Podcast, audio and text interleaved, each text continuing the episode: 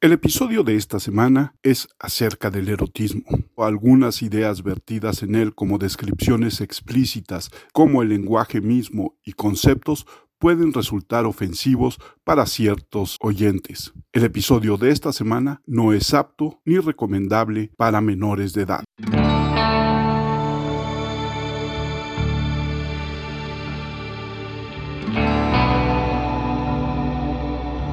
Hola, ¿qué tal? Bienvenidos una vez más a una charla como cualquiera. Yo soy Armando Enríquez y está conmigo, como siempre, Alejandro Cruz Serna. Alex, ¿cómo estás? Armando, un gusto saludarte y otra charla más. Listos.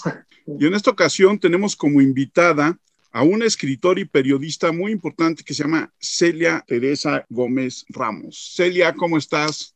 Hola, muchísimas gracias por la invitación, me encanta estar por aquí. No, muchísimas gracias a ti por aceptar la invitación. Cuéntanos, ¿cómo llegaste a la literatura y cómo llegaste al periodismo? Pues bueno, desde niña siempre supe que quería escribir.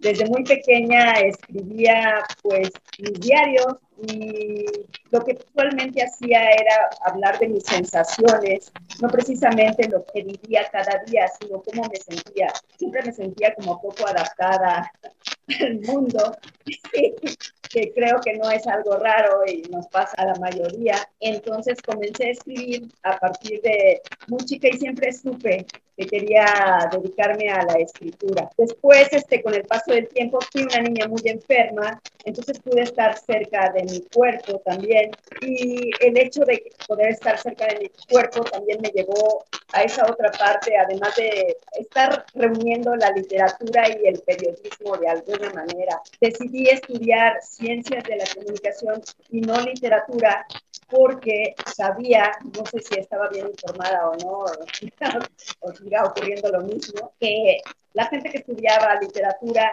le costaba más trabajo a veces escribir porque normalmente estaba supervisando más la escritura de otros y el objetivo para mí era soltarme.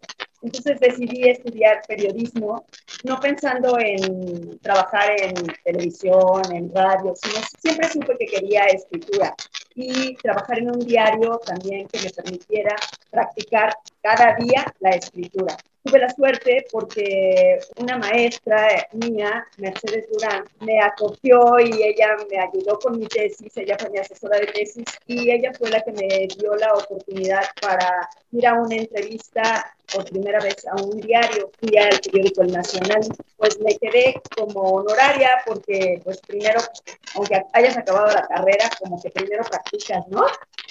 estuve así un rato hasta que pues ya me quisieron contratar y empecé a publicar. Los primeros meses fueron como duro porque no tenía al principio fuentes, pero yo siempre con el gusanito de publicar y qué voy a hacer y qué voy a hacer. Entonces pues observaba lo que había y, y se me ocurrió que algo interesante podía ser ir a la universidad, a mi alma mater, a la UNAM, y ir a las diferentes facultades y buscar en las bibliotecas de cada una de las facultades las tesis que me parecieran interesantes. Y entonces empezaba a buscar este, y encontré, por ejemplo, algo que me llamaba de la atención desde entonces era el por qué el éxito a la mujer le genera miedo, ¿no? Y entonces se acercaba un 8 de marzo y encontré en la Facultad de Psicología algo al respecto. Yo este, llevaba trabajos diarios a, al periódico, pero nunca me publicaban, o si publicaban, nunca publicaban mi nombre. Para esa ocasión iba a ser 8 de marzo y ese fue mi primer trabajo que se fue este, a la portada del diario porque era el Día de la Mujer y pues es la primera ocasión en 1993, si no mal recuerdo, que vi mi nombre con letras en blanco y negro en el periódico nacional este, completo, así, casi no uso de Teresa, pero fue la primera vez que vi a Teresa Gómez Ramos este, publicado en, en, el periódico Nacional y cuando lo vi, pues casi brinco de gusto. Así me fui acercando al periodismo y a seguir publicando diario, que pasó un buen rato más después de esa primera vez que pude publicar para que volvieran a poner mi nombre. A partir de ahí me pusieron dos fuentes que eran muy farragosas, pesca y la Contraloría. Entonces, no encontraba mucho como de qué publicar, era muy complicado y este, pues buscaba entrevistas, dije, bueno, pues ¿qué voy a hacer de pesca aquí en la Ciudad de México? Pues propondré algún trabajo, ¿qué voy a hacer? Se me ocurrió que podía hacer sobre la pesca ribereña, me iba a instituciones este, donde había bibliotecas sobre pesca, pero pues poco pegaba, hasta que una vez se me ocurrió que escribiría, era, era mayo, junio, cuando hace mucho calor, ese año estuvimos con unos treinta y tantos grados, no me recuerdo, 31.5, y entonces en el trayecto al Nacional. Vi que la gente pues estaba muy acalorada y empecé a ver como el calor generaba atracción física, miradas, un poco menos sutiles, la ropa se pegaba y escribí este, un texto que se llamó La cachindez en la Ciudad de México y pues creo que les gustó mucho porque me fui a la contraportada en el periódico Nacional, el periódico del Estado, ¿no? Y yo dije, pues esto es lo mío. De por sí yo siempre quería escribir sobre erotismo, era parte de mi acercamiento también con la parte literaria. Pues creo que eso ya no lo dejé, no lo dejé nunca. Y la enfermedad que también había de niña, sido una niña enferma, pues coadyuvó a que yo estuviera cerca de mi cuerpo y que al exponer este tipo de trabajos, por ejemplo, pues siguiera por esa beta. Y entonces, pues seguí por el periodismo, pero también por la literatura. Y eso es lo que me lleva a veces a no escribir nada, porque todos los caminos de la literatura me llevan al periodismo y todos los caminos del periodismo me llevan a la literatura y entonces me quedo Acabas de decir algo que me llama mucho la atención. Trabajaste en El Nacional, un periódico que según yo, ya para los noventas, como todos los demás diarios ya eran oficiales, en El Nacional había como mucho más libertad de publicar muchas otras cosas que no se publicaban en otros diarios. ¿Era así o estoy equivocado? No, no tanto.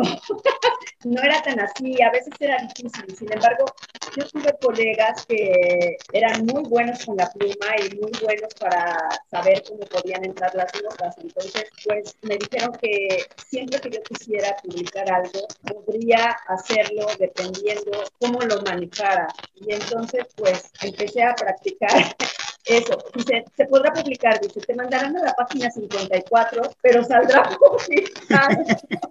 No era tan fácil, sobre todo, por ejemplo, había algunos términos que no estaban como muy autorizados. Pero yo recuerdo alguna nota que publiqué que decía, ah, porque después me pusieron este, los, los partidos pequeños, un, este, la persona de la que entrevisté me, me dijo algo así que los partidos pequeños eran las putas del sistema. Claro que me lo publicaron y eso le gustó mucho. Bien. Entonces, pues bueno, era como raro. A veces sí y a veces no.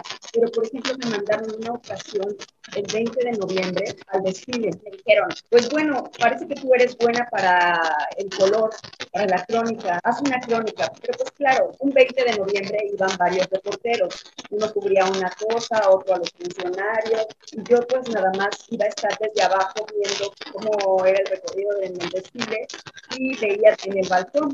Bueno, pues yo vi que Carlos Salinas de Otari estaba ahí, que tenía este Gamboa Patrón, que estaba también González Garrido, y él fumaba como zapuazo. Conté 16 cigarros en la hora y media después del desfile. Claro, lo puse. También vi que Emilio Gamboa estaba platicando con Salinas y vieron a la chica este, pasó que traía una minifalda y voltearon a verla y se reían y pues también lo consigné, ¿verdad? Bueno, mi crónica del 20 de noviembre no salió nada. Me pusieron mi firma junto a la de Notinec, pero creo que cinco palabras funcionaron mías.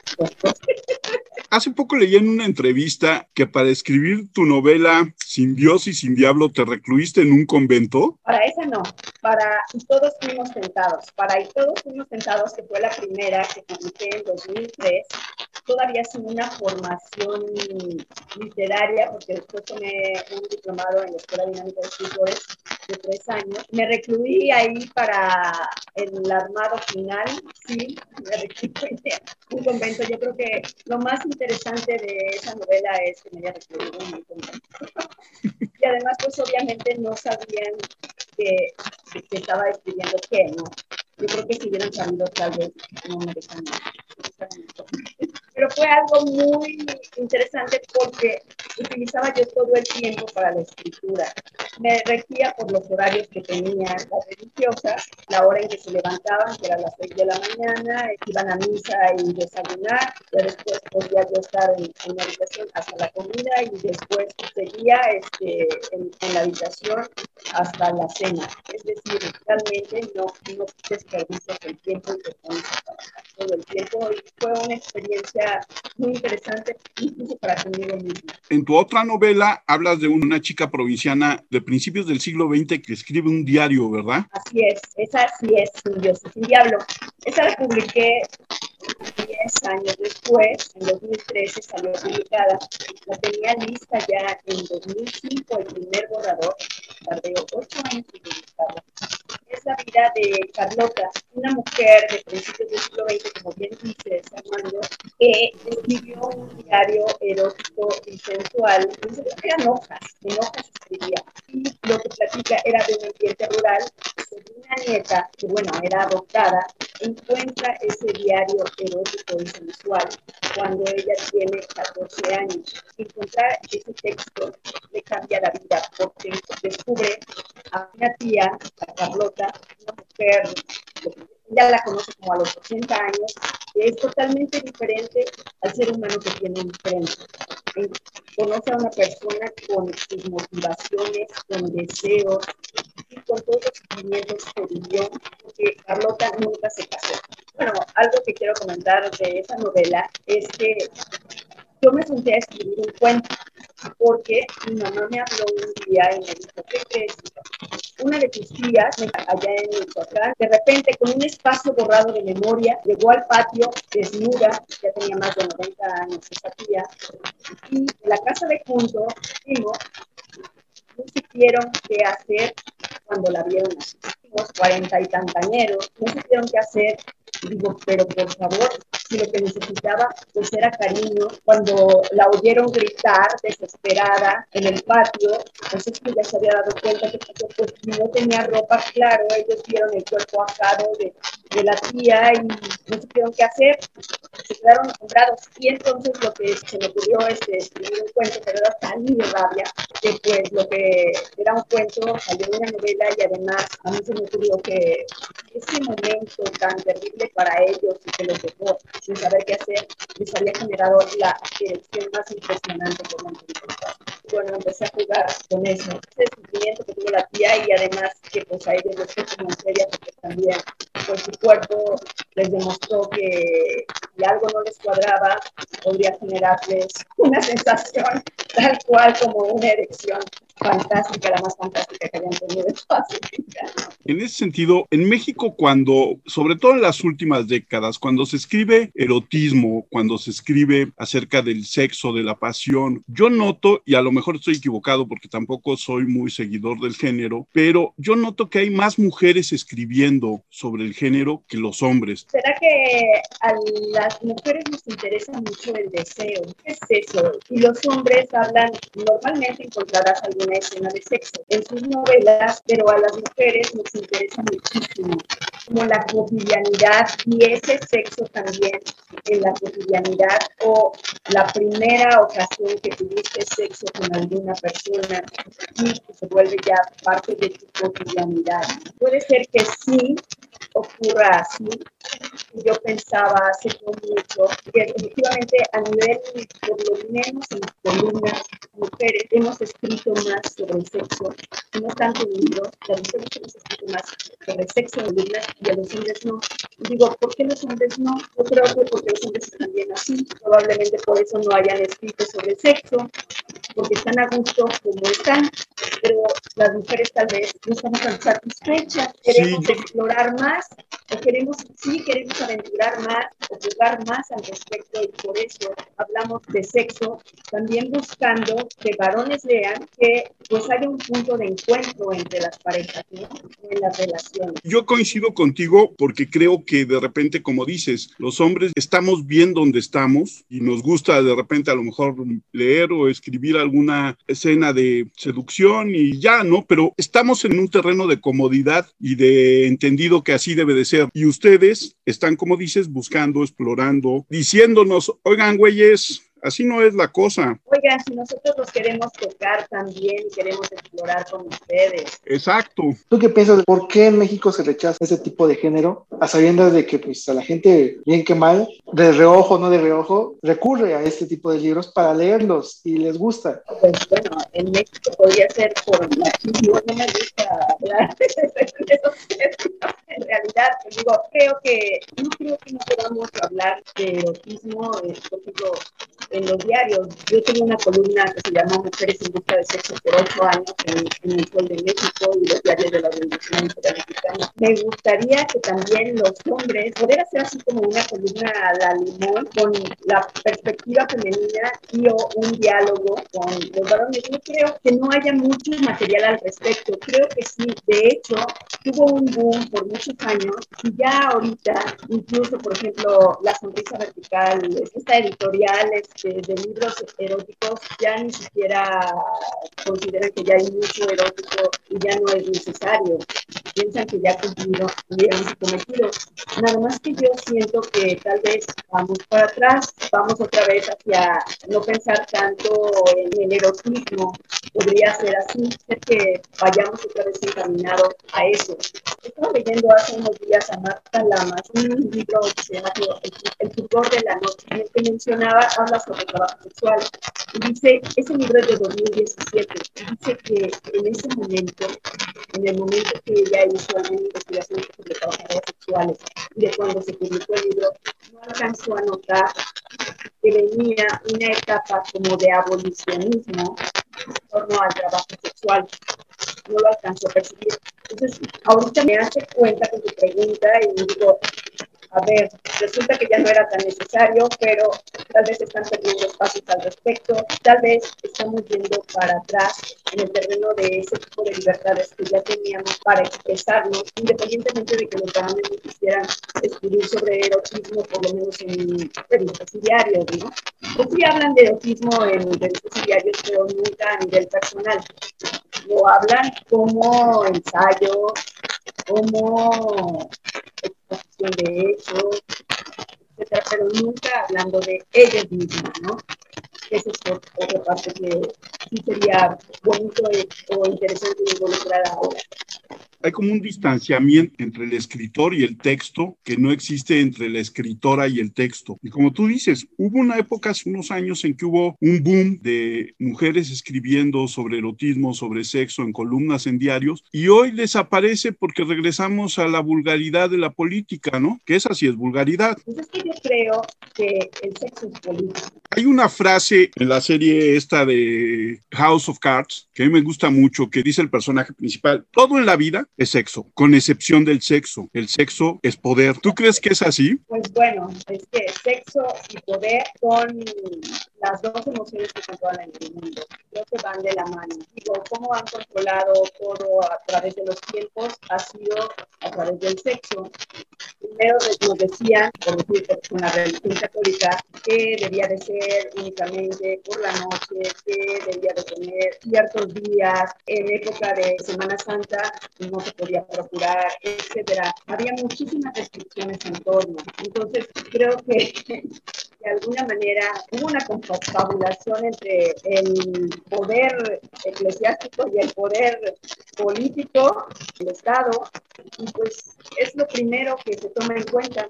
Hace unos días platicaba yo sobre un libro que llamó mucho mi atención, que es El INEN en México. Es un libro de un médico que finalmente no se tituló, pero es Francisco de Asís Flores y Troncoso. Él escribió sobre ese libro.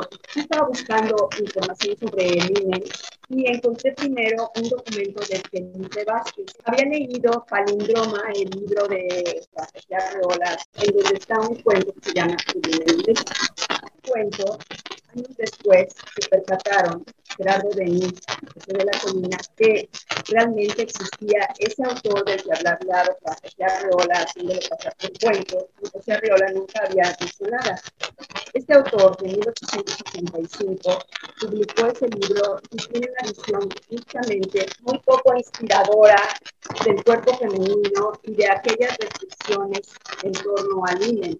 Él era de Silao, Guanajuato, de Francisco de Asís Flores y Troncoso, se quedó huérfano muy niño, después se vino a estudiar medicina en 1877, conoció el ambiente romántico de Manuel M. Flores, que era su pariente, conoció a Juan de Dios Pesa, alcanzó a conocer a Nigromante, empezó a publicar y todo, y en su clase de, este, medicina legal, a los alumnos más adelantados les encargaban el trabajo, y a él, viendo lo que tenía dos este, escritor, me encargaron un trabajo a partir de las observaciones hechas en la cátedra de medicina legal, medicina legal, es decir, de gente muerta. Entonces, con 181 casos, vieron el crimen de mujeres desde los, de los cero años a, después de haber dejado de menstruar. Eran entre 0 y 10 años, 105 casos. Entre 11 y 20 años, 66 casos. Descubrió que había diferentes tipos de límenes.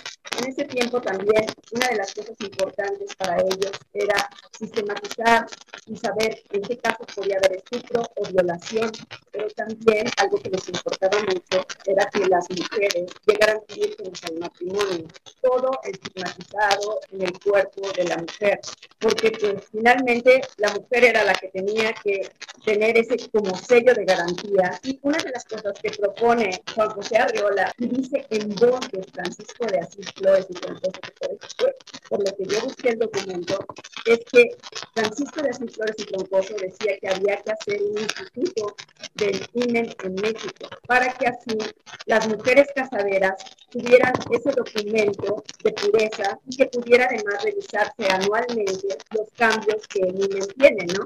Porque se supone que de los 0 a los 10 años había un tipo de INE que se transforma ya casi para llegar a la pubertad y había que el INE anular, que el INE anular, que el este, semilunar, este, diferentes tipos de INE que eran muy parecidos a los que había en Europa.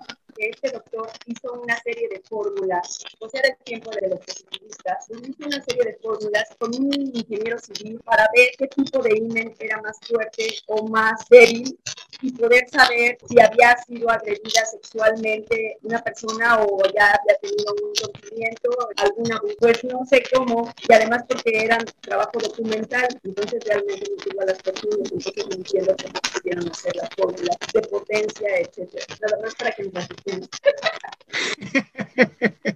o nos divirtamos, es como humor negro.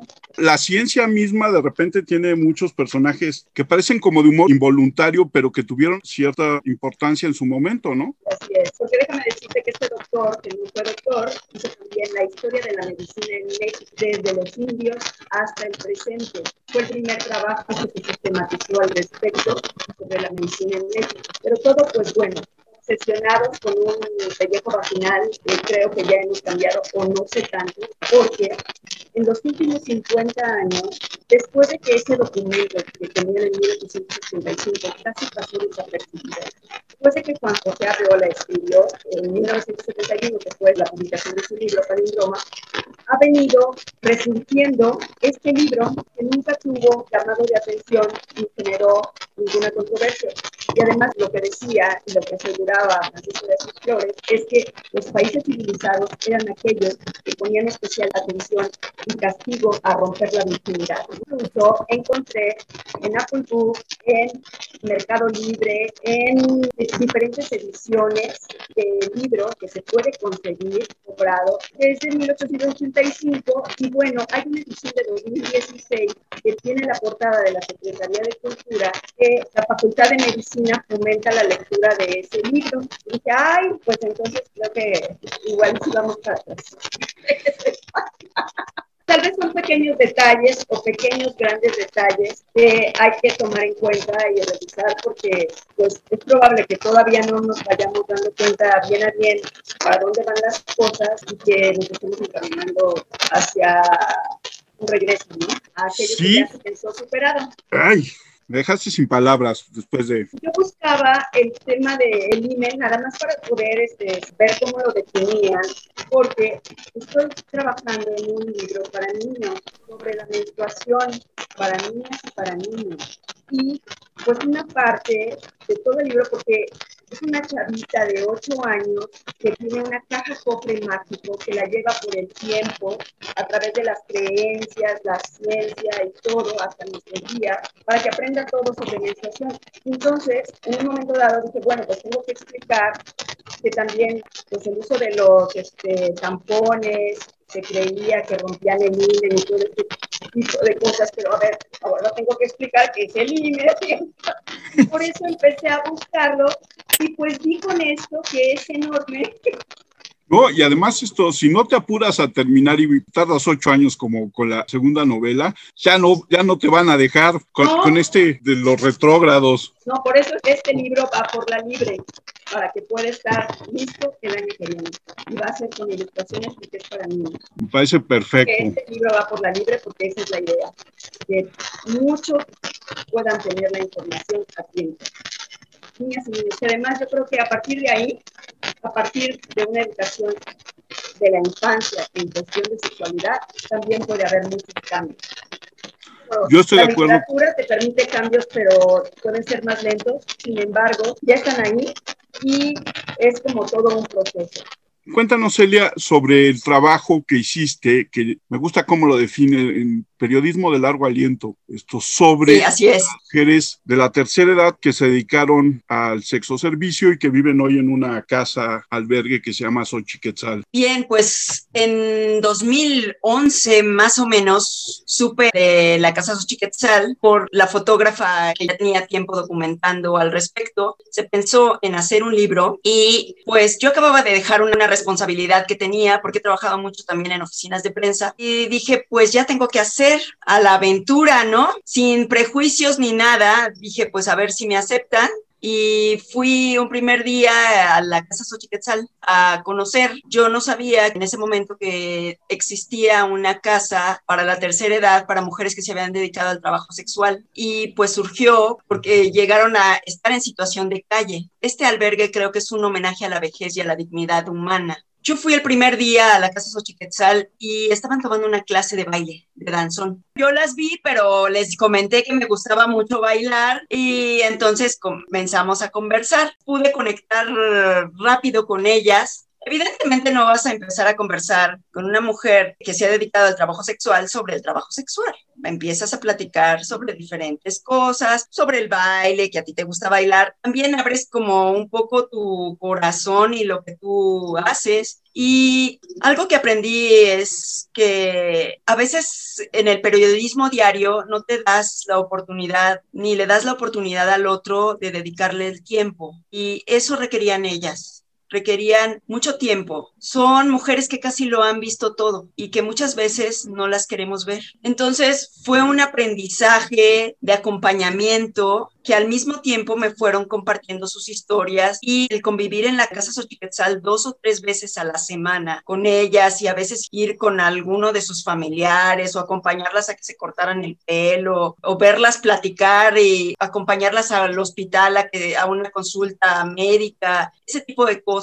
van abriendo el corazón de ellas. Además, pues después de tantos años, creo que ellas sabían también que era importante platicar sus historias y por eso abrieron su corazón y me permitieron conocer a cada una de ellas en diferentes facetas. ¿Qué es lo que pasa en la casa Xochiquetzal? Bueno, digo, son mujeres aguerridas que sufrieron mucho, que se acostumbraron a estar en la plaza pública. Entonces no se acostumbraron a tener realmente amigas porque estaban acostumbradas a competir por los clientes. Pues ahora estar en un mismo techo les generaba molestia y se hacían diabluras, eh, a veces se aventaban a los golpes. Entonces fue como todo un aprendizaje el que pudieran ellas aprender a convivir. También creo que se hizo un modelo en donde ellas se encargan de pequeñas cosas, por ejemplo, de tener su cuarto limpio, de lavar su ropa, algunas veces de cocinar, porque Así ellas sienten que es su casa y se sienten corresponsables también. Y por eso también supongo que fue más sencillo también que me platicaran porque sabían que este libro, una parte de las ventas era para ellas, justamente para la Casa Xochiquetzal, para apoyar. Porque cuando un lugar nace, sí, pues tiene muchos reflectores. Eso es algo que debemos de considerar también desde el periodismo, ¿no? Que no damos a veces tanto seguimiento y no apoyamos tanto. En el momento sí, todos los reflectores internacionales, etcétera, llegaron donativos, apoyos, despensas y después los van olvidando. Y bueno, ya existe el lugar. Entonces, el gobierno capitalino dio la casa en comodad. Después se creó una asociación civil para poder recibir donativos. El DIF daba la mayoría de los alimentos. Cada vez da menos. Ahorita la situación de la Casa Xochiquetzal es otra vez más o menos la aquella en la que nosotros nos encontramos cuando llegamos. Otra vez como ese olvido y más con la pandemia, además de dónde sacan las buenas voluntades si hay mucha gente que ha estado afectada y pues bueno, como lo decía también, la gente olvida que necesitan pues pagar servicios. Solamente hay cuatro personas apoyando ahí en la casa. Está la directora, el administrador, una cocinera y una trabajadora social, porque muchas son mayores, un par anda en silla de ruedas, otras necesitan andadera. Pues sí, con los años uno va mermando en posibilidades y además pues con la vida que llevaron pues más dificultades tienen. Entonces ahorita la situación es difícil y solamente hay cuatro personas que apoyan, pero por ejemplo ahorita la situación es que no tienen sueldos y dices, bueno, ¿y de dónde la vamos a sacar? Antes instituciones también proveían esos sueldos, pero son muchas cosas que hay que considerar y no nada más que se dé el, el principio para poner un albergue. Siempre se necesitan apoyos, aunque ellos buscan becas o algo que pueda patrocinarlos, etcétera, pero nunca es suficiente porque hay que pagar servicios y pues siempre requieren muchas cosas y requieren muchos medicamentos también. Y ahora pues bueno, ya no hay seguro popular, entonces este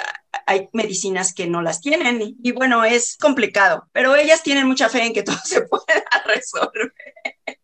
Siguen teniendo fe, eso es algo maravilloso después de todas las dificultades que han tenido. Además, son mujeres que no se victimizan. Por ejemplo, les hablo de una, Sonia, ella la llegué a mencionar este, varias ocasiones, ella recibió un balazo a los 13, 14 años porque se le hizo fácil salirse para una fiesta con una amiguita. Su mamá era muy religiosa y pues ya la tenía como atosigada. Se escapa y un tipo la viola y para que no hablara le dio un disparo en la cabeza. Nada más que no la pudo matar, quedó viva. Él pensó que la había matado. Entonces, bueno, pues sí, se fue al hospital, tenía posibilidades de que le ayudaran, quedó parapléjica, no le pudieron sacar la bala, la bala sigue incrustada en su cabeza y los papás ya no la quisieron aceptar. El papá la quería mucho, pero era pusilánime. La mamá, al ser muy religiosa, dijo, pues ella se lo buscó y entonces ella ya sin casa empezó a buscar dónde trabajar, pero pues era muy jovencita. Entonces buscó trabajar en un restaurante, restaurantes de allá por la Merced, este, en el centro, y dice que algo que le pasaba es que siempre le pedían, pues que querían tener algo con ella, ¿no? Entonces con otra de las amiguitas que trabajaba ahí, le dijo, pues yo te voy a enseñar a trabajar como sexo servidora, como trabajadora sexual. Y así empezó a aprender, dijo, pues sí, si me quieren sin cobrar, pues mejor que me paguen. Y así empezó su vida, ¿no? Pero son cosas así que detonaron que ellas se convirtieran como trabajadoras sexuales. Hay otra, por ejemplo, Amelia se llama en el libro, ella tiene esquizofrenia desde hace muchos años. Su caso fue diferente. Ella era de una familia muy pobre y se casó a los 18 años. El marido, este, al poco tiempo, lo vio pasar en una camioneta con otra mujer. Dijo, no, esto no es para mí. Y ella ya estaba embarazada, pero de ninguna manera permitió que eso ocurriera. Dijo, ¿cómo? Llevamos poquito de casado y, y ya me traicionó. Agarró sus cosas y se fue. Empezó a trabajar también en restaurantes. Y un día en una plaza pública vio que las mujeres pues se paraban ahí para vender su cuerpo, las vio y dijo, pues yo creo que yo también puedo dedicarme a eso, pues estoy de buen ver, voy a ver cuánto puedo sacar. Ya tenía una niña pequeña, pues le fue bien y siguió en eso. Y todavía hasta antes de la pandemia, déjenme decirles que la sigo visitando. Antes de la pandemia, todavía ella salía a pellejear, así le llama, y tenía a su galán como de la mitad de edad que ella. Sí, son mujeres también, son psicólogas natas que tienen mucho vigor, que tienen mucha pasión por la vida y entusiasmo, que se dan, que les gusta también la broma, ellas no se victimizan, les gusta el sexo también, eso es cierto. Y ya que las conoces, no se inhiben de platicar ni en albures ni en nada, les gusta charlar al respecto y tienen de las mexores anécdotas. Por ejemplo, una, una de ellas, y a mí me asombró mucho cuando me lo platicó, Josefina se llama, es la más grande ahorita ahí en la casa Xochiquetzal. Ella usa andadera, tiene 89 años, si no mal recuerdo. Ella me dice que pues tuvo un hombre con el que vivió, este, que la sacó desde los 14 años de su casa y ella pues pensó en casarse, pero él le tocó muy borracho. Y dice, tan tenía poco dinero que lo que hacía para poderle planchar sus camisas, a pesar de que el varón este, nunca estaba en casa y siempre estaba ebrio, pero ella le tenía planchadas sus camisas. Dice, para nada que tenía mm, plancha, dice, lo que hacía era en una Coca-Cola, eran de cristal, ponía agua caliente y así planchaba sus camisas. Por ejemplo, cosas así de un ingenio, de una actitud de salir adelante y de resolver que en realidad este, me maravillaron. Yo aprendí y he seguido aprendiendo mucho de ellas. Por ejemplo, también en el caso de Rosa Belén, ella tuvo una madre que la maltrataba muchísimo. Entonces, ella y la golpeaba, pero de verdad, la aventaba contra la mesa, le encarnaba las uñas, la masacraba mucho. Llegaron a vivir en una de tantas, a una vecindad. Ella era de Zacatecas pero se vinieron finalmente a la Ciudad de México a vivir después de una relación que tuvo la mamá, porque la mamá tuvo muchas parejas. Entonces ella piensa que tal vez porque ella llamaba la atención muy jovencita, la mamá la golpeaba porque no quería que el papá o el, el hombre que tenía a su lado se les acercara o no sé, eso piensa ella, ¿no? El caso es que tenía 14 años, vivía en una vecindad del centro histórico, cuando un hombre bohemio, Salvador se llamaba, que cantaba y que la dueña de la vecindad apoyaba para que también cantara ahí, le dijo que si la acompañaba por unos refrescos, ah, porque iban a festejarle los 15 años a los 18, ahora sí que como Chava Flores, este, iban a festejar sus 15 años ahí en la vecindad a una de las chicas que vivían. Y entonces se acabaron los refrescos en la fiesta y a este Salvador se le ocurrió decirle a Rosita que si lo acompañaba a comprar los refrescos y ella dijo que sí, pues se la robó. Primero la fue a llevar a la casa de él, que vivía bastante lejos de donde ellos estaban, pues ella era pues muy casera, no tenía mucha experiencia y pues la violó, pero no solo eso, después se la llevó a Acapulco a una casa de citas para que la regentearan y como ella pues no se quería ir con los hombres, la acabó devolviendo a la casa con su madre, se la trajo de vuelta de Acapulco. Y bueno, pues ustedes dirán si eso define o no la vida de alguien en algún momento, aunque ella dice que si al principio no tomaba, si al principio no bailaba, si primero no estaba en los cabarets, pues después llegó el momento y empezó a trabajar porque también quedó embarazada. Conoció a una amiguita que la que le cuidaba a sus niños, pues llegaba en la noche con billetes por todos lados, se los sacaba y pues se los daba a la mamá y entonces le dijo, oye, pues yo quiero ir ahí y la amiguita le había dicho que trabajaba en el mercado de abastos. Dice, pues yo quiero ir ahí contigo a trabajar, yo necesito dinero para mi niña. Pues claro, no querían, pero finalmente a los 17 años le dicen, bueno, pues está bien. Dice, nada más que no preguntes por mí, tú di que ya tienes 18 años y tomas este camión, te vas con este vestido, le dieron hasta el vestido y todo y llegó al Bombay. Su primer trabajo fue en el Bombay y pues llegó con 100 pesos de puro baile, feliz y contenta. Dice, yo no tomaba nada, a mí me dijeron que si tomaba bebida me pagaban tanto, que si tomaba este ron me pagaban tanto. Dice, pero es que yo no bebo. Dice, ah, bueno, pues entonces pides una limonada preparada, que es agua de limón, pero así te pagan más, es como fichar. Bien, pues así lo hizo y llegó con 100 pesos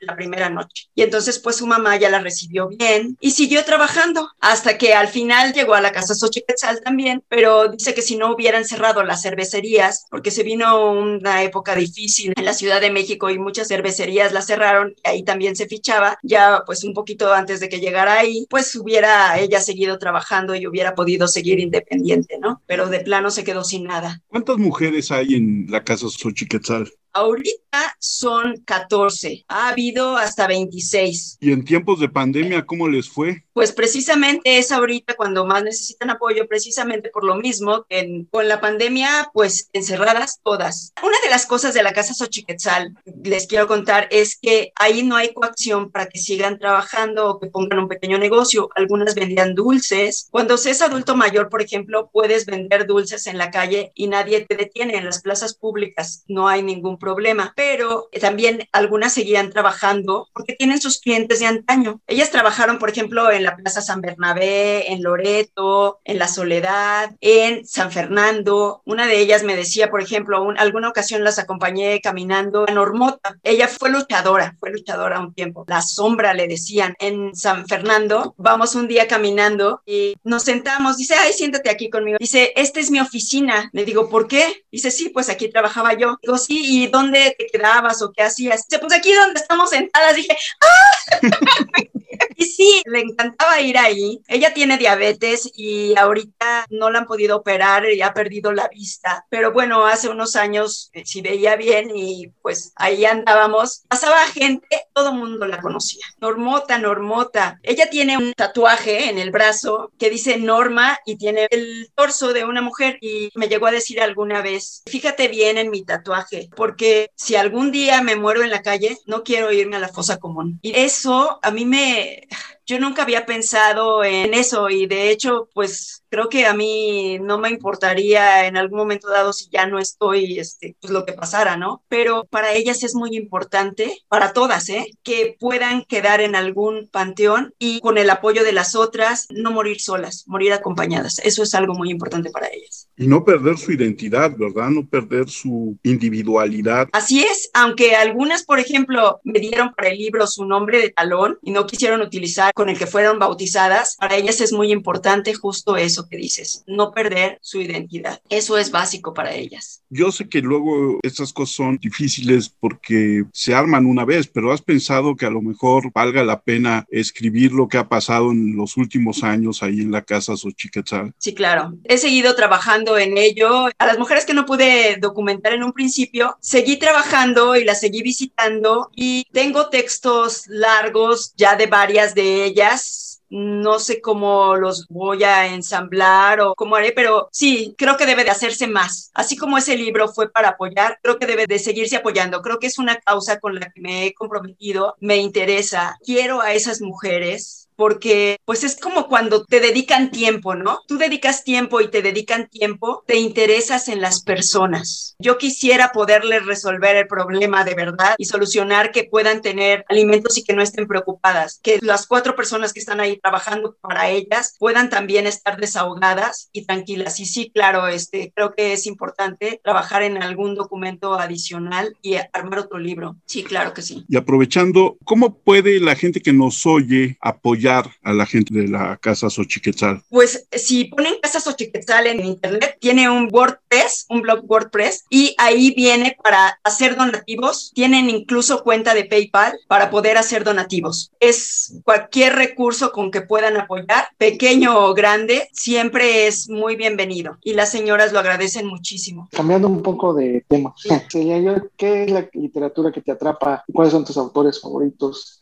En este mismo tema o te atrapa algún otro tema o algún otro género? Pues me gusta todo. ¿Sabes qué? Es muy curioso porque hace unos años me invitaron a dar una charla sobre literatura erótica femenina y entonces yo dije, a ver, ¿de quién hablaré? Me puse a pensar y creo que había leído más hombres que mujeres en literatura erótica. Llegué a la conclusión finalmente que Anaïs Nin fue de las primeras que leí como escritora erótica y di la charla sobre ella, pero caí en cuenta en ese momento, fue 2015 me parece, que no había leído tantas autoras, ni siquiera, ya no hablemos de literatura erótica, sino hablemos de literatura, sino que mis referentes en la mayoría eran varones. Y dije, no, pues creo que tengo que leer mujeres, aunque siempre acabo leyendo de mujeres y luego escritas por varones, porque me encantan las biografías y, por ejemplo, acabo de leer la biografía la biografía de este Clarice Lispector, que es buenísima, pero no la hizo una mujer. Y también leí la biografía de Pita Amor, pero tampoco la hizo una mujer.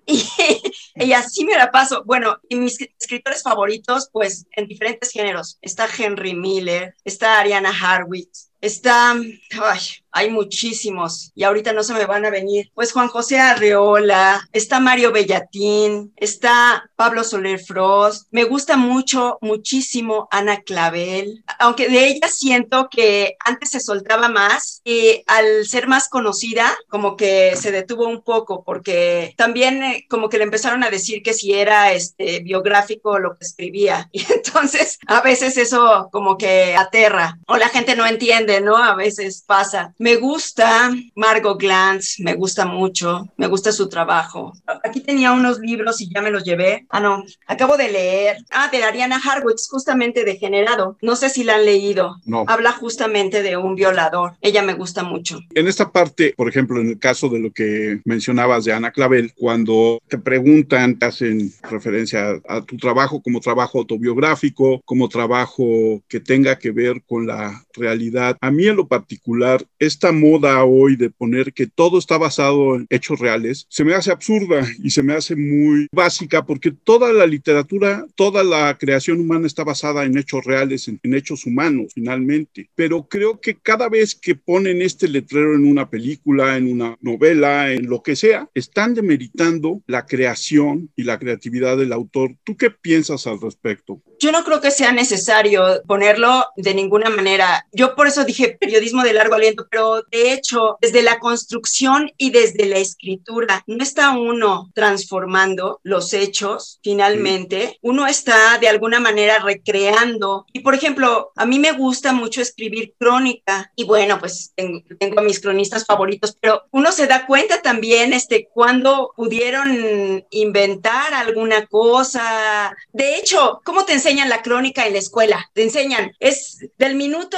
primero al 55, por decir algo, ¿no? Pero cuando uno escribe ahora una crónica, te vas de una escena que fue impactante para ti o de algún detalle y vas construyendo la historia para mantener al lector interesado. Desde ahí, ¿qué necesidad de poner que es real? Yo creo que más valdría no poner que es real, porque finalmente ya hiciste tú una composición. Entonces, ¿qué tan real es? Y además le quitaste la parte aburrida, ¿no? Por ejemplo, Exacto. yo digo que no, yo creo que todo lo que hacemos los seres humanos es una construcción en las artes. Celia, ha sido una charla muy amena, muy enriquecedora. Muchas gracias por aceptar nuestra invitación. ¿Dónde te encuentra la gente en tus redes sociales? Tengo un Facebook con mi nombre completo, Celia Teresa Gómez Ramos. Próximamente haré una página web porque me entretiene y quiero aprender de tecnologías. También este, tengo Twitter que me gusta mucho, es lo primero con lo que empecé en redes sociales, es arroba C de Celia, de Teresa, Gómez Ramos, es CT Gómez Ramos. Igual es mi Instagram, CT Gómez Ramos. Y pues esas son las redes sociales que tengo. Y pues también tengo LinkedIn, ese con mi nombre completo. Bueno, pero no eres nueva en las tecnologías, ya alguna vez fuiste editora de un sitio web. Ah, sí, claro que sí, pero yo nada más editaba este, los textos. Ok. No tengo tanto conocimiento, pero estoy en ello porque es muy importante. Creo que es muy importante ahora poder este, aprender de ellos y utilizarlos. En algún momento dado nos los cobrarán. En algún momento nos, lo co- nos los cobrarán y, es- y es mejor aprovecharlos desde ahorita y dejar ahí huellas, aunque ya nos dijeron que no hay mejor respaldo para lo que uno hace que un libro y el Sí. papel. Fíjate que en ello, precisamente yo creo que desde el periodismo, por eso muchos saltamos a escribir libros, porque para poder hacer algo de largo aliento, solamente así, con libros. Aunque los libros no entran en las premiaciones, los libros de periodismo no hay. No hay. Tiene que ser en revistas o en publicaciones digitales. Alex, tus redes sociales. Sí, mi Twitter es arroba 512 y en bajo Alex. Yo soy Armando Enríquez y a mí me encuentran en Twitter como arroba cernícalo. Celia, qué gusto platicar contigo. Ojalá y no sea la única vez, ojalá y podamos repetir estas charlas porque creo que hay muchas otras cosas de las cuales hablar. A todos nuestros oyentes, muchas gracias por estar con nosotros. Nos escuchamos la próxima vez. Eso fue todo en una charla como cualquiera esta vez.